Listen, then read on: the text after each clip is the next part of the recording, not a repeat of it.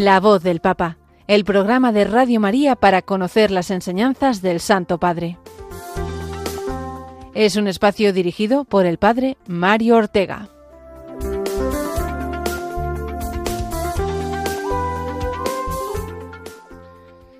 Muy buenos días, queridos oyentes de Radio María y concretamente ahora del programa mm, de La Voz del Papa, que damos comienzo una semana más, como todos los martes.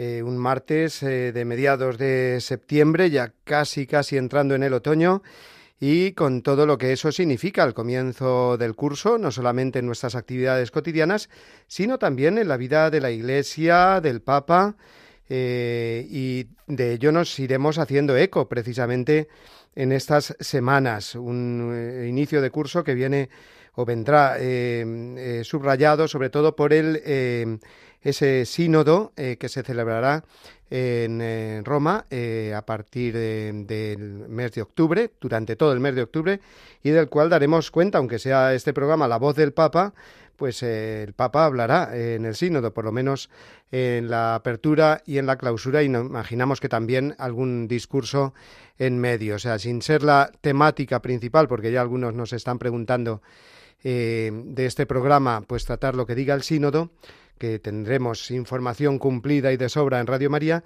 pero sí que aquí nos haremos eco de lo que el Papa vaya diciendo o vaya interviniendo.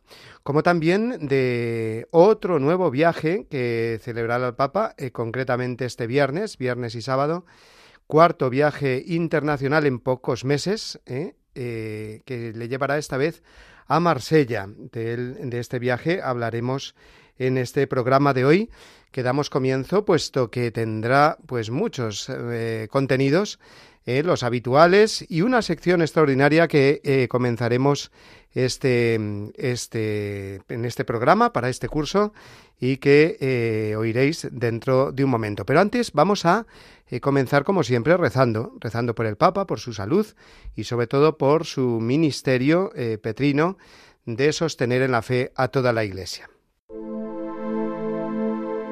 Oración por el Papa Francisco. Señor Jesús, tú eres el buen pastor, siempre satisfaciendo nuestras necesidades y conduciéndonos a la vida eterna. Te damos gracias por el Papa Francisco, tu vicario en la tierra, siervo de los siervos de Dios. Dale santidad y fuerza para llevar a cabo su misión y que sea para el mundo un signo de tu amor y una clara voz de verdad, de justicia y de la santidad de la vida humana. Que todo lo que diga y haga nos acerque más a ti, que vives y reinas por los siglos de los siglos. Amén.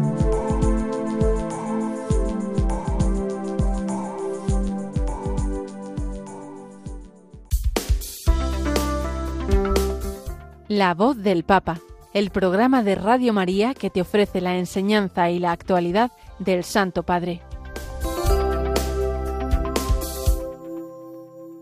Pues comenzamos con, como hacemos habitualmente, con la última audiencia general del Papa, la del miércoles pasado, y la catequesis eh, que versó sobre el tema que lleva ya eh, desarrollando desde hace muchos meses, varios meses, que es el celo apostólico, es decir, la pasión por anunciar el Evangelio.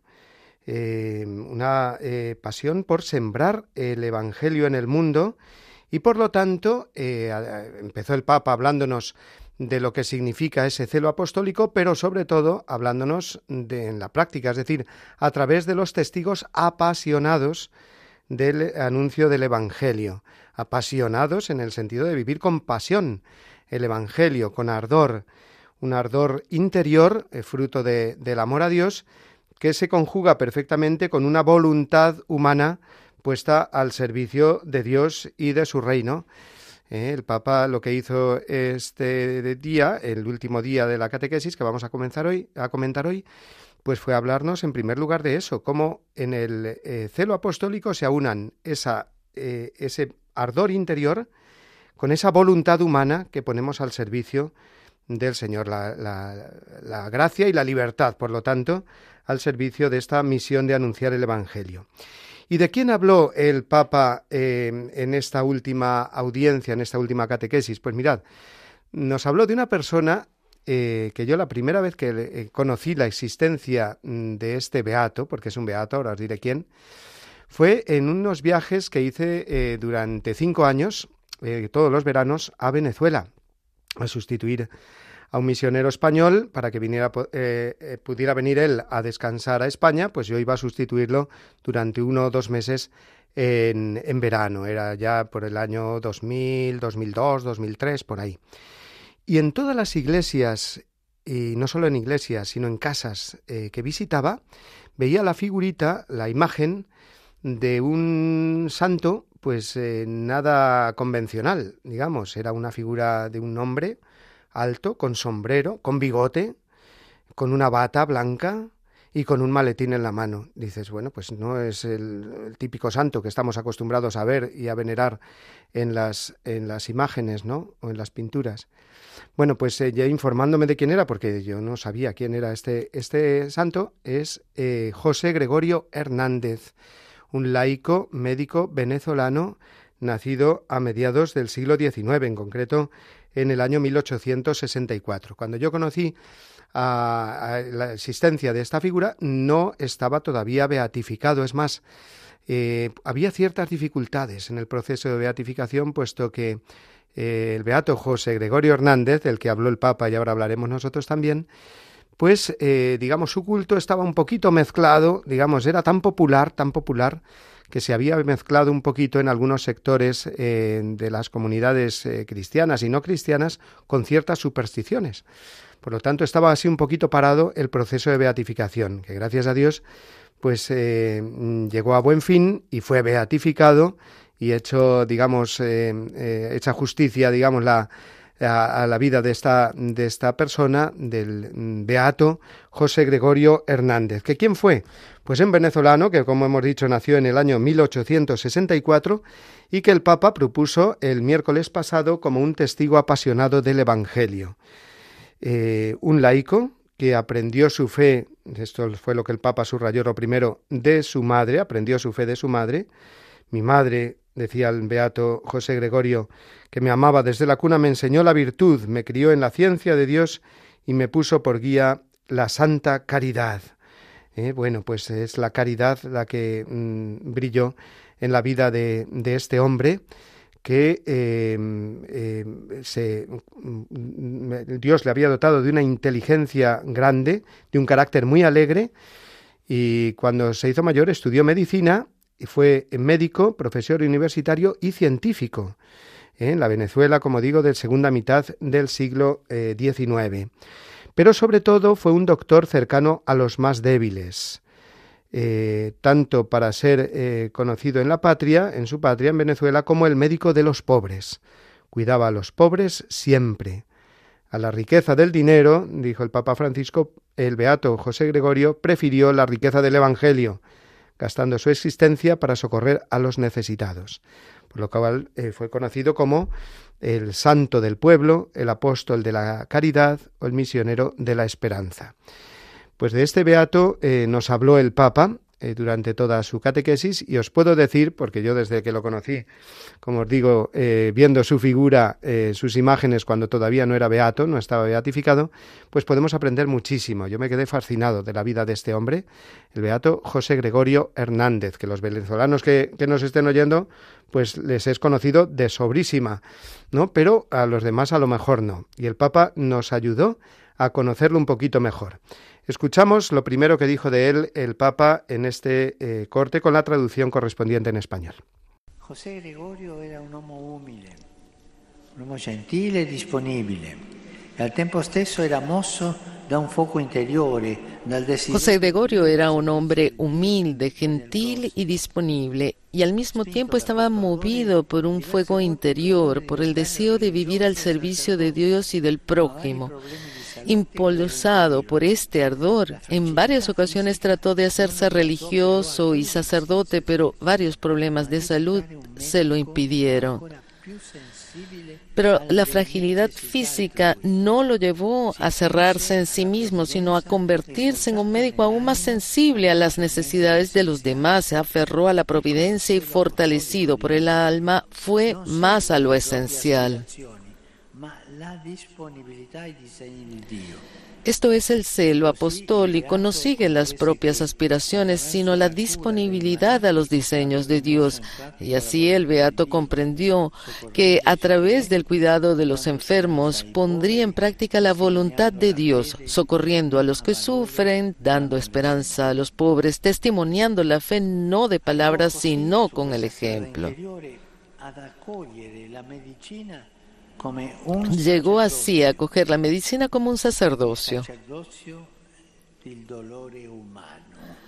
El sacerdocio del dolor humano.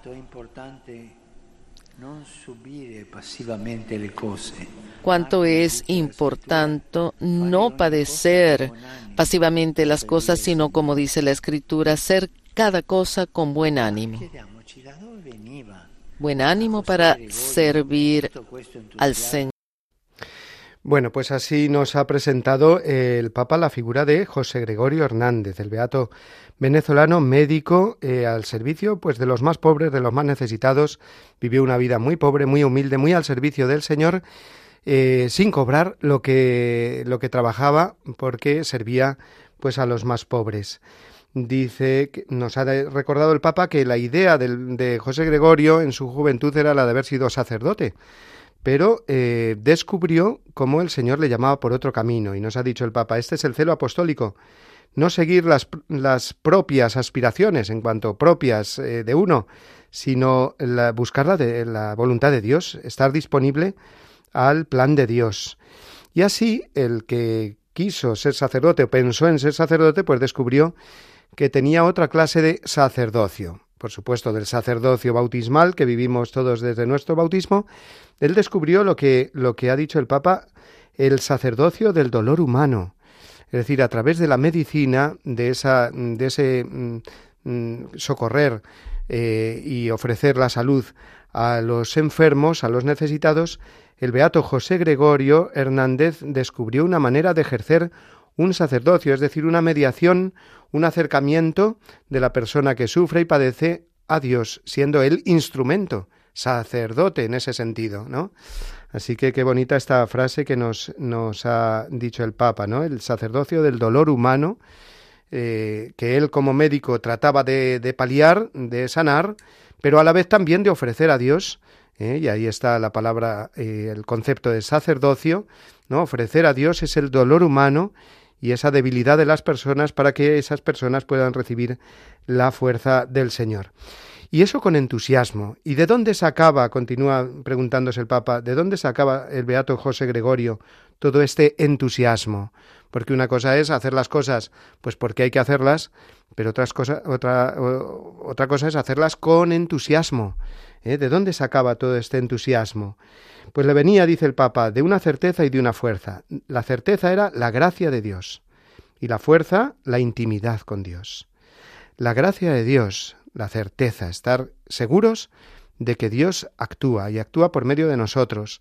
Y solucionar las cosas o paliarlas, ¿eh? paliar los problemas, no depende solo de nosotros, sino principalmente del Señor con nosotros, ¿no?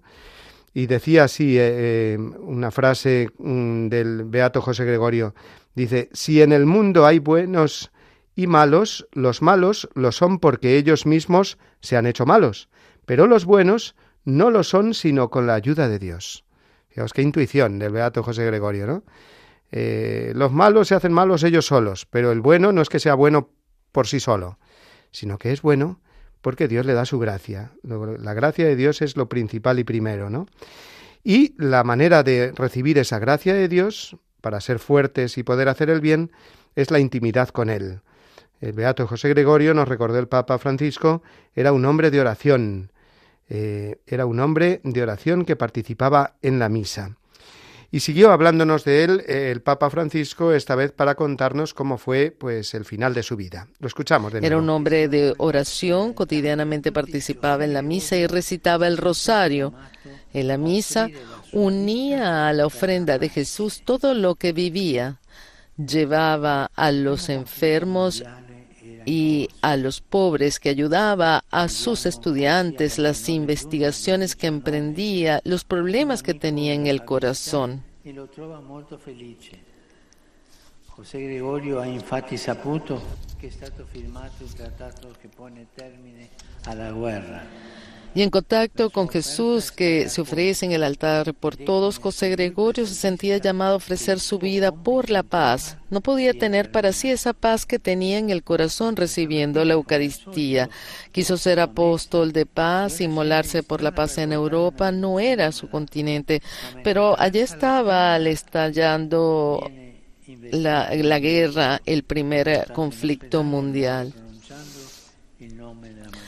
Llegamos así al 29 de junio de 1919. Un amigo le visita y le encuentra muy feliz. José Gregorio se había enterado de que se había firmado el tratado que pone fin a la guerra.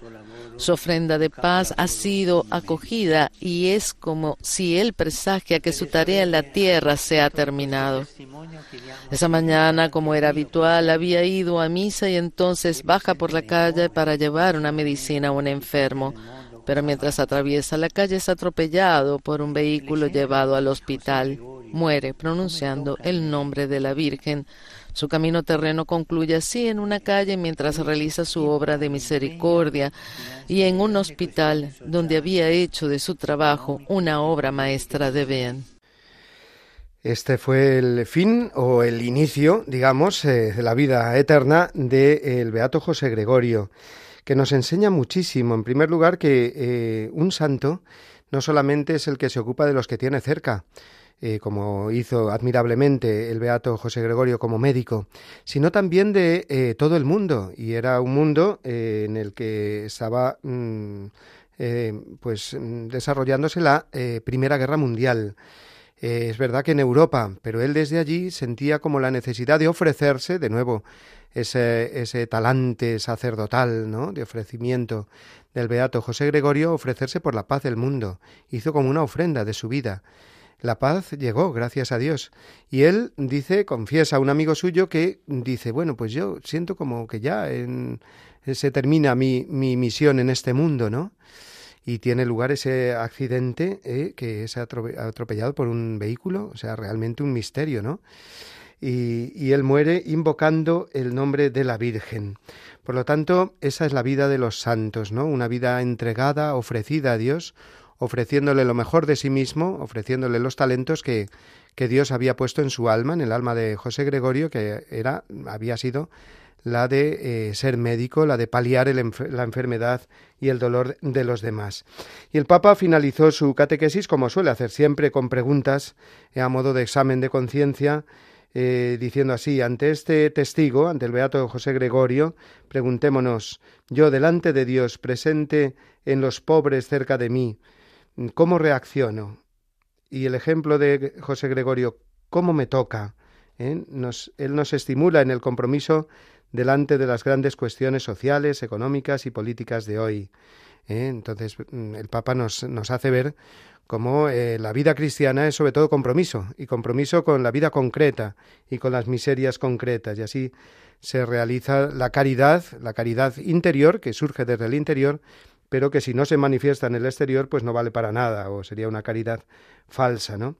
Así que ya tenemos ahí la figura del beato eh, José Gregorio, como digo, muy desconocido a lo mejor para, para los que no son de Venezuela, para los que son de allí, conocidísimo, pero eh, ahora, pues gracias a esta catequesis del Papa, pues más conocido también para todos. Vamos a escuchar el resumen que hizo el Papa en español eh, de cosas pues que ya hemos dicho, porque es un resumen de, de lo que el Papa desarrolló. Y después vamos a escuchar una canción, un himno que se hizo con motivo de la beatificación de José Gregorio Hernández. Lo hicieron en Venezuela. Es una canción preciosa que he querido también eh, pues traerla aquí al programa porque es, yo creo, el mejor resumen de todo lo que el Papa nos ha dicho. Escuchamos al Papa en primer lugar y después el himno al Beato José Gregorio eh, a continuación. Queridos hermanos y hermanas, en nuestro ciclo de catequesis sobre el celo apostólico, hoy nos acercamos a la figura de un laico latinoamericano, el beato José Gregorio Hernández Cisnero. Nació en Venezuela en el 1874. Habiendo estudiado medicina, atendía y ayudaba gratuitamente a los más necesitados. El secreto de su fuerza y dedicación era la intimidad con Jesús, que lo llevó a gastar su vida por los demás y ofrecerse por la paz del mundo.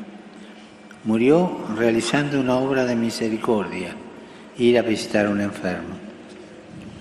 El beato José Gregorio supo dar testimonio de la fe con su ejemplo, curando a los enfermos, socorrando a los que sufren, dando esperanza a los pobres.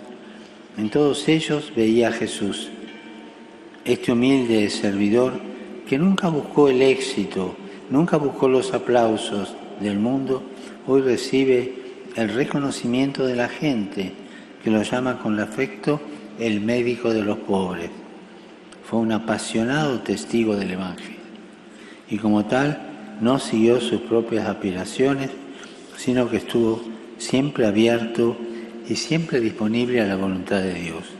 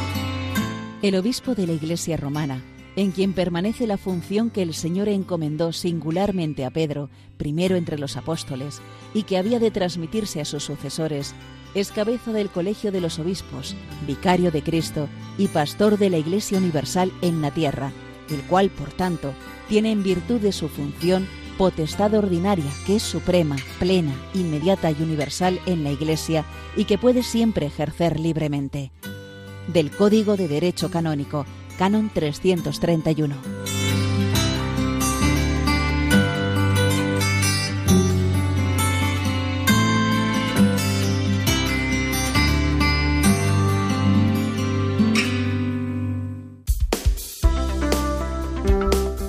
La voz del Papa, el programa de Radio María que te ofrece la enseñanza y la actualidad del Santo Padre. Continuamos en nuestro programa de la voz del Papa de hoy y lo hacemos ahora eh, saludando a los eh, oyentes que nos están siguiendo además por el Facebook Live, en concreto Henry Peña, María Aragón, Julia Fraguas, los saludamos y les mandamos una bendición. ¿eh? igual que a todos los que no tienen acceso a lo mejor al Facebook Live, pero no se están oyendo por las ondas. Y vamos ahora al Ángelus del Papa, al que mm, el Ángelus que nos ofreció el domingo pasado y antes ese comentario al Evangelio, como suele hacer el mm, pasaje en concreto de este domingo vigésimo cuarto del tiempo ordinario que era em, pues esa pregunta de San Pedro tan conocida, eh, pregunta que le hace a Jesús, ¿cuántas veces tengo que perdonar las ofensas que me haga mi hermano? ¿Hasta siete veces? Lo preguntaría San Pedro como diciendo, mira Señor, qué generoso soy, hasta siete veces, porque siete, nos recordó el Papa, que es en la Biblia un número que indica plenitud, y por tanto Pedro pues es muy generoso en los presupuestos de su pregunta, ¿no? Pero Jesús, nos enseñó el Papa, va más allá y le responde, no te digo hasta setenta veces, sino hasta setenta veces siete. Es decir, le dice que cuando se perdona no se calcula, no se hacen cálculos, por muy generosos que puedan ser esos cálculos. Que lo que hay que hacer es perdonar todo y siempre, porque Dios así lo hace. El perdón o es del todo y siempre, o no es eh, perdón auténtico, ¿no? Esa es, eh, así es como perdona Dios todo y siempre, y por lo tanto, el que eh, perdona imita a Dios y tiene, por lo tanto, que estar dispuesto a perdonarlo todo y siempre, ¿no?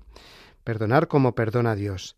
Y para ello, lo sabemos bien, el Señor nos pone esa parábola tan clara, tan exigente, eh, como es la del criado que al que el amo le, le perdona una gran cantidad que debe en concreto dice Jesús diez mil talentos. Y dijo el Papa, eh, pues es, es, una exageración lo que puso ahí el Señor de cantidad, ¿no? Porque diez mil talentos eh, equivalían entre 200 y 500 toneladas de plata. O sea, el Señor eh, pues puso una cantidad desorbitada para hacernos ver que, que, esa cantidad, ese criado, ni, ni ese ni nadie podría pagar, ni aunque trabajara toda su vida, ¿no?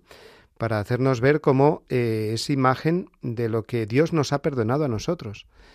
Nosotros no podríamos, de alguna manera, pagar por nuestro pecado nunca, ¿eh? porque el pecado, al fin y al cabo, es una ofensa infinita a Dios y nosotros no tenemos, eh, no podemos hacer nada infinito, solamente lo puede hacer Dios, ¿no?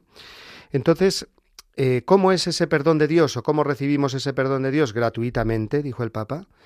Pero esa gratuidad de Dios que nos ofrece eh, con su perdón hace que nosotros eh, pues también entremos en esa dinámica de gratuidad y al que nos debe algo pues también le perdonemos de igual modo que Dios nos ha perdonado a nosotros.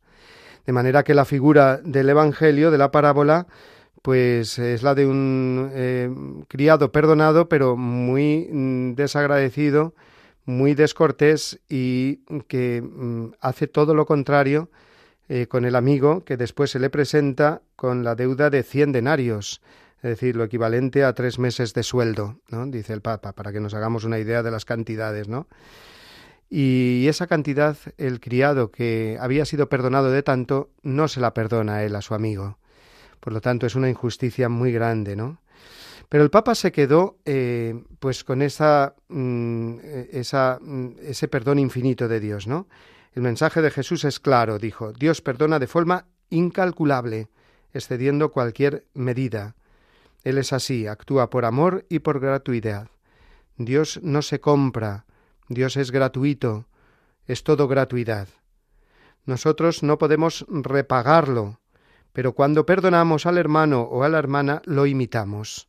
Digamos que el perdón eh, que ofrecemos al prójimo es una manera mm, de pagar a Dios, que no es que se le pague a Dios, a ver, sino que se le imita, que uno acoge ese perdón de Dios precisamente entrando en la dinámica de perdón del mismo Dios, ¿no? Y por lo tanto ofreciendo gratuidad eh, al, al, perdón hacia el prójimo, ¿no? Eh, añadió el Papa, siguiendo hablando del perdón, que fuera del perdón, de hecho, no hay esperanza. Fuera del perdón no hay paz. El perdón, dijo, es el oxígeno que purifica el aire contaminado por el odio. El perdón es el antídoto que cura los venenos del rencor. Es el camino para calmar la rabia y sanar tantas enfermedades del corazón que contaminan la sociedad. La verdad es que el tema del perdón es algo muy recurrido en el magisterio del Papa Francisco el perdón al prójimo, la gratuidad y la generosidad sin límites con el prójimo para imitar precisamente a Dios y acoger nosotros el perdón que de manera infinita e incalculable Dios nos está ofreciendo cada día y en cada momento. ¿Eh? Quedémonos, con, esa frase del Papa, ¿no? que eh, cuando se perdona no se calcula, ¿eh? que el perdón es perdonar todo y siempre. Por eso terminó con estas eh, preguntas el Papa. Yo creo que he recibido de Dios el don de un perdón inmenso. Es como si el Papa nos dijera, mira, si es que eh, si a lo mejor te cuesta perdonar es porque tú no piensas lo suficiente en lo que Dios te ha perdonado a ti. Por eso continúa preguntándonos el Papa a modo de examen de conciencia. Advierto la alegría de saber que Él siempre está preparado para perdonarme cuando caigo, también en los eh, también cuando los otros no lo hacen, también cuando ni siquiera yo logro perdonarme a mí mismo. O sea, ahí también incluimos el perdón a nosotros mismos, ¿no? Que a lo mejor es el que nos falla, ¿no? Entonces, la solución de todo es fijarnos en el perdón que Dios nos está ofreciendo continuamente, diariamente, un perdón sin límite, un perdón del todo y para siempre. Bueno, pues vamos a, dejarlo aquí en el comentario a estas palabras del Ángelus y vamos a dar paso a otra canción que nos ayude a reflexionar en esta reflexión del Papa.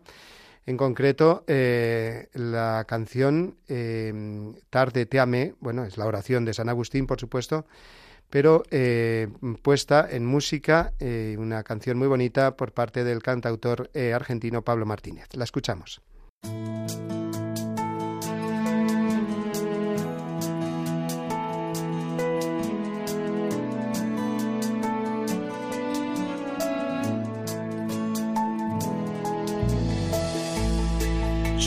Pensaba hacia cosas hermosas que sin ti nada serían. Tú estabas conmigo, quedabas, pero yo no. Contigo no.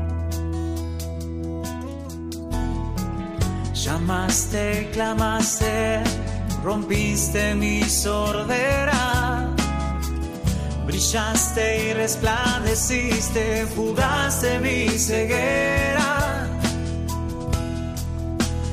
Tarde te amé, hermosura tan antigua y tan nueva, yo te buscaba afuera y tú estabas dentro, muy dentro, tan dentro de mí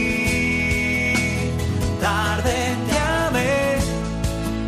Hermosura tan antigua y tan nueva, yo te buscaba afuera y tú estabas dentro, muy dentro, tan dentro de mí.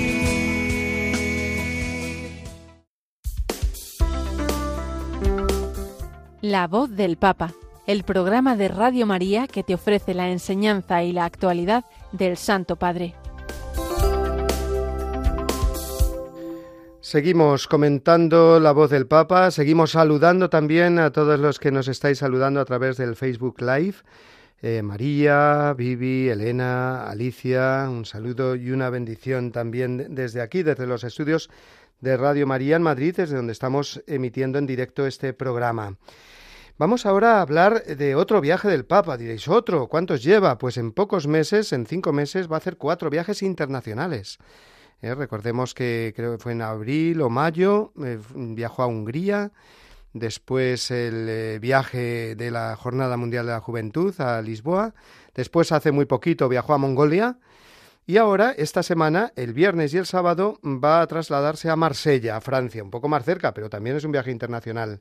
¿Con qué motivo? Pues para participar, lo dijo él al final del Ángelus, leo textualmente, para participar en la conclusión de los encuentros del Mediterráneo, una bonita iniciativa que se desarrolla en diferentes ciudades del Mediterráneo, reuniendo responsables eclesiales y civiles para promover caminos de paz, de colaboración y de integración en torno al Mare Nostrum, con una atención especial al fenómeno migratorio.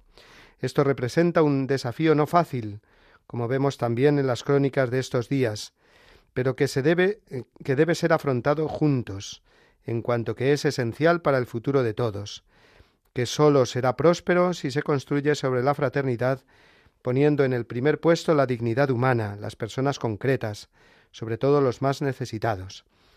Mientras os pido que acompañéis este viaje con la oración, quisiera dar las gracias a las autoridades civiles y religiosas y a cuantos están trabajando para preparar el encuentro en Marsella, ciudad rica de pueblos, llamada a ser eh, puerto de esperanza. Ya desde ahora saludo a todos los habitantes, esperando encontrar a muchos queridos hermanos y hermanas. Luego este viaje del Papa a Marsella, el eh, próximo viernes y sábado, tendremos cumplida información aquí en Radio María y lo comentaremos también en nuestro programa de la próxima semana, pues tiene que contar con nuestra ayuda. ¿eh? ¿Qué podemos hacer eh, mm, para ayudar al Papa en estos viajes? Pues rezar y encomendar sus viajes y tratar de leer lo que con ellos nos está diciendo. Hay muchas personas que dicen que el Papa insiste a lo mejor demasiado en estos temas sociales o en el fenómeno de la, de de la inmigración, pero es que es un problema muy serio y del que nos ha dicho, pues depende eh, nuestro futuro, en concreto el futuro de Europa y en concreto también pues toda la identidad de los países en torno al Mediterráneo. O sea que no es que sea algo que va a ocurrir en el futuro, es que está ocurriendo ya. ¿no? Esos cambios sociales y lo vemos en, nuestro propio país, también en Italia, en Francia, y por lo tanto, pues eh, eh, la Iglesia siempre tiene que estar ahí y el Papa a la cabeza, ¿no? Por lo tanto, es algo con lo que tenemos que estar muy implicados, ya digo, eh, todos con la oración y en la medida que lo podamos también pues con nuestra atención sabiendo lo que el Papa nos va diciendo, va comunicando, ¿no? Este a Marsella será eh, su viaje apostólico internacional número 44 eh, y será el primer papa que visite la ciudad en cinco siglos. Eh, mm, por otro lado, el Santo Padre continúa con este, la participación en, en, este encuentro del Mediterráneo, del Marsella, continúa el proceso de comunión entre las diócesis mediterráneas que se impulsó por iniciativa de la Conferencia Episcopal Italiana. Luego vemos que son muchísimas las iniciativas que se toman y que a lo mejor pues las noticias no se hacen eco de ellas y que eh, es mucho trabajo pues para mm, lograr condiciones mm, pues más humanas, más cristianas en todas estas en todas estas problemáticas sociales o, eh, o de inmigración que puede haber, ¿no? El Papa ya ha visitado muchas ciudades del Mediterráneo desde Lampedusa, la isla italiana que está ya casi pegando a, África, hasta Marsella, pues el Papa ha pasado por Tirana, Sarajevo, Lesbos, El Cairo, Jerusalén, Chipre, Rabat, Nápoles, Malta. Eh, bueno, pues todo, todo eso lo encomendaremos en este viaje apostólico número 44 del Papa a Marsella a partir del próximo viernes.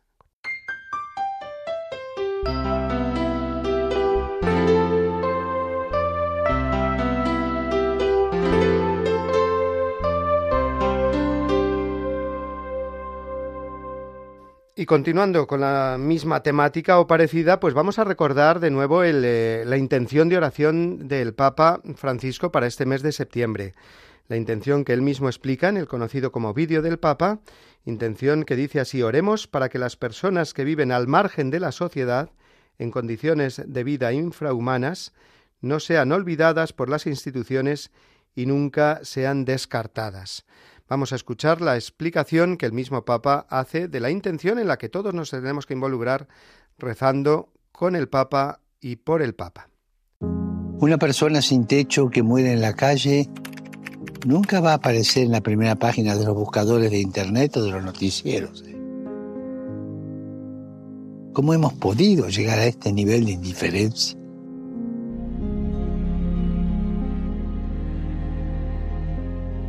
¿Cómo dejamos que la cultura del descarte, en la que millones de hombres y mujeres no valen nada frente a los beneficios económicos, cómo dejamos que esta cultura domine nuestras vidas, nuestras ciudades, nuestro modo de vivir?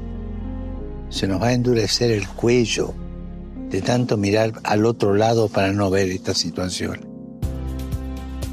Por favor, dejemos de hacer invisibles a los que están al margen de la sociedad ya sea por motivos de pobreza, independencia, enfermedades psíquicas o minusvalía. Centremos en la acogida, en acoger a todas las personas que lo necesitan.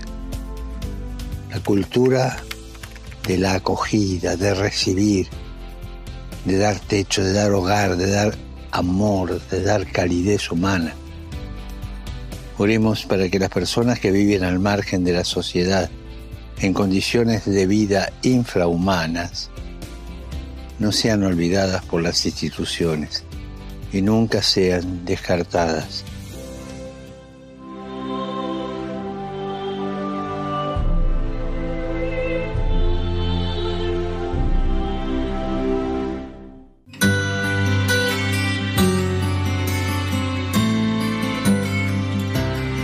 Todo lo que divide y separa en la Iglesia no puede provenir de Dios, sino del maligno. Los católicos podemos tener la certeza de mantenernos en la verdadera doctrina si estamos siempre en comunión con el Santo Padre. No debemos olvidar la frase de San Ambrosio, Ubi Petrus ibi Ecclesia. Donde está Pedro, allí está la Iglesia.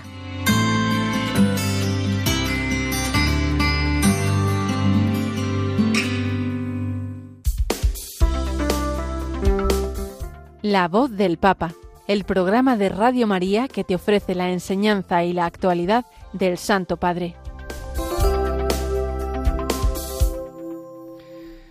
Pues como decíamos al principio, vamos a comenzar hoy con una nueva sección del programa, eh, la que los minutos que dedicamos eh, al final de nuestro tiempo y que, como recordáis, normalmente lo hacíamos pues para mm, comentar algún eh, documento del Papa, como ya comentamos casi todos los principales, pues he pensado para este año que podíamos eh, comentar distintas expresiones del Papa, expresiones que él eh, dice y que de alguna manera eh, pudieran generar en algunas personas o en algunos ambientes algún tipo de malentendido o de, o de confusión, cuando no debe ser así cuando el Papa, pues cuando dice una cosa, pues la explica, trata de explicarla y nosotros tenemos que acogerla siempre con ese espíritu eclesial de caridad y humildad también y leerla a la luz de la mm, enseñanza de la Iglesia.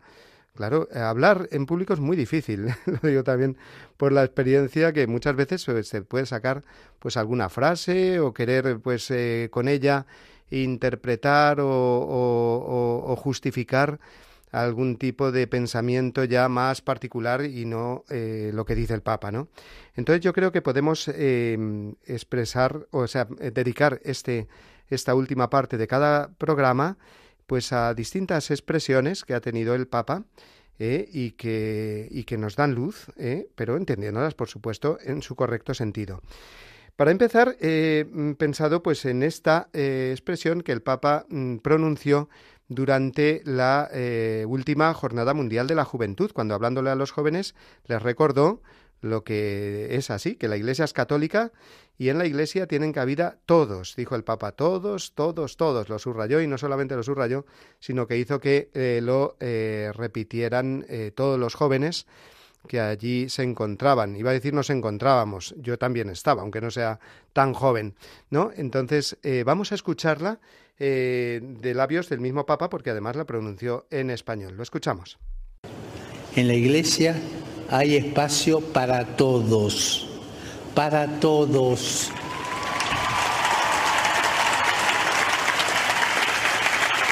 En la Iglesia ninguno sobra, ninguno está de más. Hay espacio para todos, así como somos, todos. Y eso Jesús lo dice claramente cuando manda a los apóstoles a llamar para el banquete de, ese Señor que lo había preparado, dice, vayan y traigan a todos, jóvenes y viejos, sanos, enfermos, justos y pecadores, todos, todos, todos. En la iglesia hay lugar para todos. Padre, pero yo soy un desgraciado, soy una desgraciada. Hay lugar para mí, hay lugar para todos. Cada uno en su lengua repita conmigo, todos, todos, todos. No se oye, otra vez, todos, todos, todos. Y esa es la iglesia, la madre de todos. Hay lugar para todos. En la Iglesia hay lugar para todos, y eso es así, porque si no, no sería católica. La Iglesia es católica, es universal y por lo tanto hay lugar para todos, para todas las personas que quieran adherirse al eh, Evangelio. O sea, eh, Jesús no cierra la puerta a nadie y por lo tanto la Iglesia tampoco. En la Iglesia hay cabida para todos eh, y eso quiere decir que no es la Iglesia ningún grupo de élite o grupo en el que de alguna manera pues no tienen cabida las personas o algunas personas. Por lo tanto, por supuesto, esas personas pues se acercan a la iglesia con el deseo de encontrar pues respuesta a sus vidas. Y si adhieren el camino del Evangelio, pues bienvenidos sean siempre, ¿no? La Iglesia es católica. Em, vamos a escuchar una, bueno, a escuchar, a leer una explicación que ofreció de una manera preciosa, y en ella me baso, el arzobispo de, em, de Oviedo, don Jesús Sanz, que dijo así, en, la en esta iglesia caben todos, como dijo el Papa Francisco. Y mm, dice así, eh, Monseñor San Montes explica que todos caben en la iglesia siempre y cuando nuestra libertad decida quedarse dentro en coherencia con el Evangelio y la vida cristiana que de él se deriva. Dios me ama como yo soy, pero para que apoyado en ese amor llegue a ser como Él desea que yo sea, es decir, santo de verdad. Esta frase del Papa, eh, eh, de todos, todos, todos, pues puede haber sido interpretada eh, por algunas personas conforme a sus propios intereses y decir, bueno, todos, todos significa pues todos según piensen y según crean y cada uno, pues aunque tenga una idea contraria a lo que dice el Evangelio, pues tiene su sitio en la Iglesia. A ver, lo que no tiene sitio en la Iglesia son ideologías o pensamientos contrarios al Evangelio. Eso por supuesto, pero no que tengan, no tengan eh, cabida las personas, sino las ideologías. La persona que, que, que, bueno, pues puede haber seguido un modo de pensar distinto al Evangelio, si después conociendo el Evangelio, como así ha ocurrido muchas veces, tantas personas conversas, que por una vida muy desviada que hayan tenido, o por sus propios pecados, o por la manera de pensar o defender pues ideologías, no sé, de corte, pues vamos a decir, o neonazi, o ateo, o antivida, ¿eh? pero sin embargo luego pues han conocido el Evangelio, pues las puertas abiertas, abiertísimas de la Iglesia. Eso es lo que el Papa quiere decir, ¿no? Y cuántos ejemplos, precisamente, de personas que viniendo de ámbitos, pues muy contrarios al Evangelio, incluso muy hostiles ¿eh? contra la Iglesia, pues después se han convertido en grandes cristianos y en grandes apóstoles de, de lo que es la, nuestra fe, ¿no? Por lo tanto, en la Iglesia hay lugar para todos, es así. Y los que estamos dentro de la Iglesia, pues tenemos que estar siempre dispuestos a acoger a todos, siempre que vengan, por supuesto, para compartir con nosotros el camino del Evangelio y nosotros con ellos, ¿no? Siempre con esa actitud de humildad. Por lo tanto, el Papa eso es lo que quiere decir. Eh, y, que Dios nos quiere como somos. O sea que para entrar en la iglesia no hay que ser ya perfecto, pero hay que querer eh, ser como Jesús. ¿eh? Y por eso uno entra en la iglesia, es que si no sería absurdo, ¿no? Entonces, creo que esta frase pues adquiere toda su luz, la que el Papa le quiere dar, cuando la entendemos así y no según otros criterios de como diciendo que caben ideologías o pensamientos, eh, aunque sean contrarios al Evangelio. Pues mira, si son contrarios al Evangelio, eh, no, no caben de por sí, ¿no? Pero las personas que quieran acoger el Evangelio, por supuesto que sí, por muy eh, difícil que haya sido el Evangelio. El Papa sí lo ha dicho, ¿no? En las palabras que acabamos de escuchar. Padre, es que yo soy, he sido muy miserable o tal. Bueno, pues no importa. Eso para Dios no importa. El Evangelio eh, tiene, tiene cabida en tu corazón si estás dispuesto siempre a acogerlo y por lo tanto en la Iglesia también. Bueno, pues vamos a, dejarlo ahí. Ya digo, en esta última sección del programa procuraremos pues hacernos eco de frases del Papa que, entendiéndolas en, como el Papa quiere eh, eh, expresarse y decirlas, pues son muy luminosas. Entonces esta eh, lo es, en la iglesia cabemos todos, los jóvenes que estaban allí en Lisboa pues acogieron esta frase del Papa con mucho, mucho ardor y con mucho aplauso, porque claro, pues eh, muchos de los allí presentes nos eh, se sentían o nos sentíamos, porque ahí nos, nos tenemos que incluir todos, pues muy pecadores. Y muchas veces, pues uno dice, ¿y qué puesto tengo yo en la iglesia? El que esté sin pecado que tira la primera piedra. Pues mira, la iglesia es tu casa, es tu familia, y si vienes con ese ánimo que es el que quiere el Señor para todos, de que le amemos, de que llevemos una vida conforme al Evangelio, la, Iglesia siempre te va a recibir de mil amores, siempre va a recibir a las personas de mil amores ¿eh? Eh, y dispuesta siempre a, compartir su vida con todos.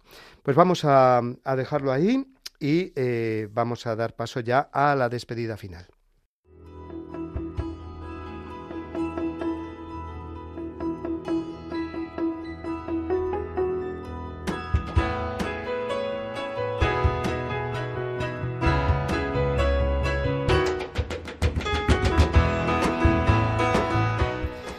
Pues nos despedimos eh, por hoy porque se acaba ya nuestro tiempo. Vamos a continuar ahora dentro de unos minutos aquí en Radio María con el Ángelus y eh, nos despedimos de nuevo saludando a todas las personas que nos estáis mandando eh, vuestros saludos a través del Facebook Live, ¿no? A todos los que dije antes, ahora a Mauro, Elvira, Francisca, pues a todos ellos un saludo muy especial y da gusto hacer el programa sabiendo que tenemos a tantos oyentes que no solamente nos escuchan, sino que quieren compartir con nosotros su saludo y su oración. Vamos a recordar una vez más que em, podéis escuchar nuestro programa, este o los anteriores, igual que todos los demás programas de Radio María, si entráis en el podcast de Radio María. Eh, y allí lo podéis descargar y compartir con vuestros amigos. Lo mismo también escribirnos al mm, correo de nuestro programa, la voz del Papa, arroba radiomaria.es y allí mandarnos vuestros eh, comentarios, sugerencias, etcétera. Damos las gracias a Natalia que nos ha eh, eh, que ha estado en el control de sonido y sin ella no habría sido posible este programa. Así que muchas gracias Natalia y a todos os me despido de todos hasta el martes que viene si Dios quiere. Os dejo con la bendición del Papa ahora. Les deseo lo mejor que Dios los bendiga. Y no se olviden de rezar por mí. Gracias.